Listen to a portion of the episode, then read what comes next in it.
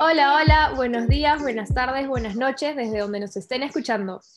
Bienvenidos todos a un nuevo episodio de Music Teas, tu podcast favorito del mundo de la música y sus novedades. Yo soy Ani. Y yo soy Karen. ¿Cómo están todos? Espero que muy bien. Hoy día tenemos un episodio con mucho tea. Ah, sí, hoy día será un episodio de full chisme y tratar de descifrar qué es lo que está sucediendo con este cantante. Sí, sí, sí. ¿Están listos? Music. El mejor de la música lo tienes aquí. Aquí en, en Music Tea. Yeah. Music Tea. Music Tea.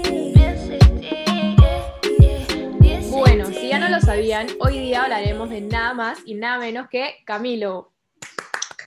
Todo el 2020, Camilo y toda la familia Montaner han estado rompiéndole en TikTok con todas las coreografías que han creado para cada una de las canciones que han sacado.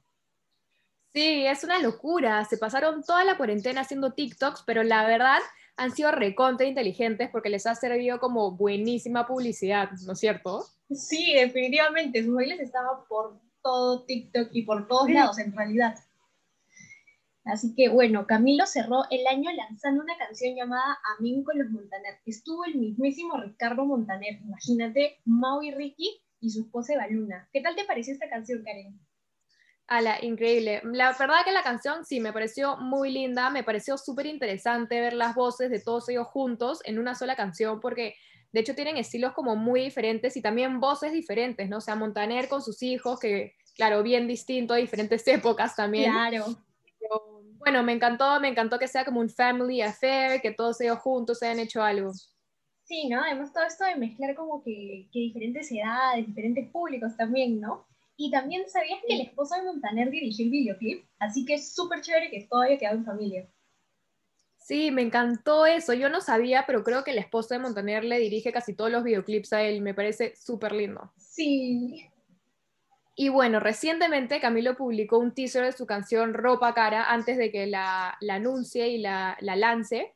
Y aunque al comienzo no reveló el nombre, una vez que dijo que se titularía así, las redes sociales se volvieron locas. Claro, imagínate, después de su canción Vida Rico y ahora Ropa Cara, la gente ya estaba muy sospechosa sobre qué trataría, ¿no? Pero la de verdad que la gente se molestó, estaban indignados. Sí, indignadísimos. Es que imagínate, un cantante tan exitoso como él y anda escribiendo canciones que dicen que no tiene dinero. ¿Cómo es eso? Exacto, o sea, imagínate, si él no tiene dinero, ¿qué será de todos nosotros? Exacto, es demasiado cierto. Es lo que yo también me pregunto. Bueno, yo he escuchado rumores, atentos al ti que te voy a contar. ¿Qué? ¿Qué cosa? ¿Qué intriga? Cuéntanos, cuéntanos.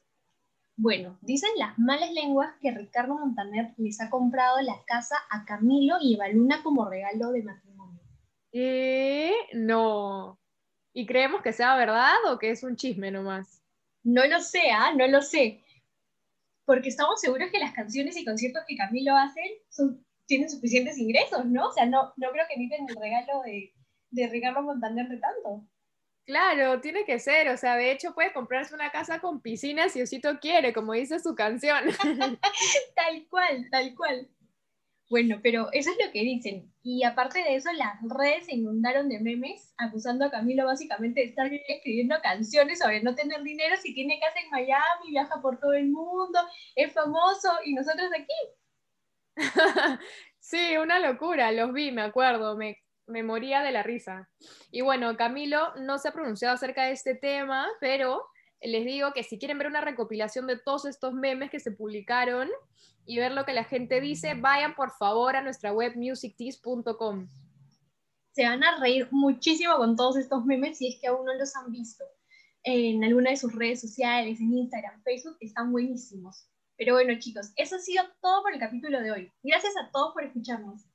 Gracias. No se olviden también de seguirnos en nuestras redes como arroba musictease y hasta el siguiente episodio. Chao. Chao.